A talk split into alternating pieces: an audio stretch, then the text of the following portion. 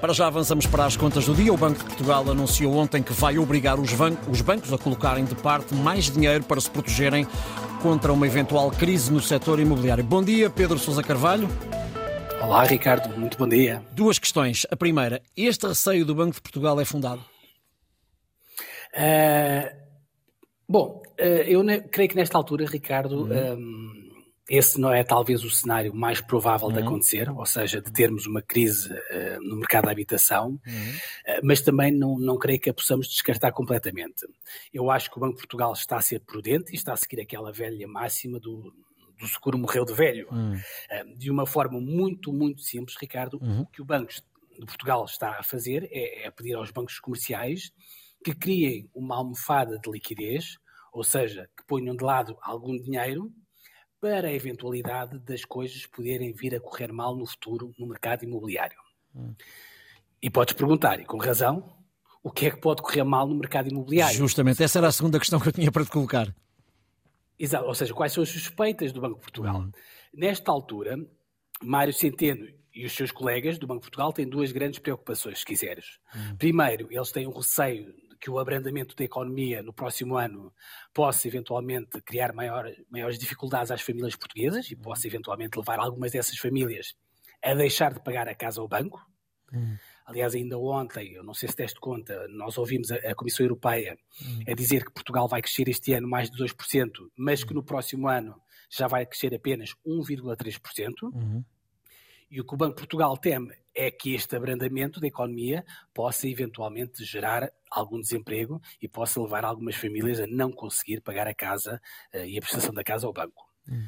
E nestes cenários, uh, Ricardo, normalmente quem sofre além da própria família, uhum. uh, são os bancos que deixam de receber o dinheiro do empréstimo que fizeram, e, e, nos casos até, se quiseres, mais extremos, os bancos são obrigados a ficar com a casa que foi dada em hipoteca, uhum. coisa que eles também não têm muito interesse, porque a vocação dos bancos é emprestar dinheiro, não é propriamente estar a gerir uh, uma carteira de, de, de imobiliário. Exatamente. Portanto, este é um dos receios. Eu falava em dois receios. O outro grande receio é que possamos vir a assistir em Portugal a uma correção acentuada nos preços das casas, dos aliás, assistimos à coisa de um ou dois meses na Suécia, até que deu muito falar. Uhum. Eu, sinceramente, eu não acredito que nós, atualmente em Portugal, tenhamos uma, uma espécie de uma bolha imobiliária no mercado das casas, uhum. que eventualmente possa vir a arrebentar, uhum. mas também eh, nós não podemos ignorar o facto, Ricardo, de os preços das casas em Portugal estarem a subir a uma velocidade estonteante. Exageradíssimos. Exageradíssimos, muito maior que o resto da Europa ainda há coisa de, de poucas semanas, o, o, Eurostat, portanto o Eurostat é o, é o Gabinete de Estatística da União Europeia, publicou uma análise onde mostrava precisamente que, por exemplo, nos últimos cinco anos, o preço de venda das casas na Europa, na zona euro, subiu em média 30%, mas em Portugal, nesses mesmos cinco anos, o preço das casas disparou 60%. Ou seja, o dobro da Europa, Ricardo. E é esta subida do preço das casas demasiado rápida, creio eu, que está a preocupar o Banco de Portugal. E é por isso, aliás, que Mário Centeno uh, é obrigar os bancos comerciais a criarem a tal almofada que falávamos há pouco, portanto, a almofada de dinheiro para o caso de acontecer algum azar uh, no mercado imobiliário.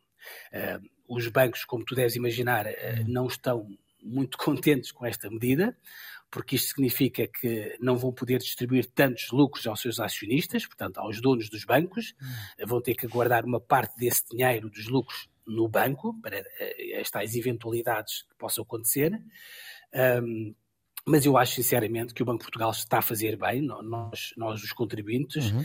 Eh, já tivemos de salvar os bancos durante a crise financeira precisamente porque os bancos na altura não se precaveram, não tinham as tais almofadas para amortecer o impacto de uma crise, e o que o Banco de Portugal está-lhes a pedir agora é que criem essas almofadas, e eu acho que faz bem, porque eu acho que nenhum de nós quer, uh, Ricardo, repetir essa experiência uh, que foi para toda a gente financeiramente bastante traumática. Hum. É, de facto, cautelas e caldos de galinha nunca fizeram mal a ninguém. Uh, é seguramente a partir daí que o Banco de Portugal deu esta exigência aos, aos bancos. Obrigado, Pedro. Nós voltamos a encontrar-nos amanhã depois das nove.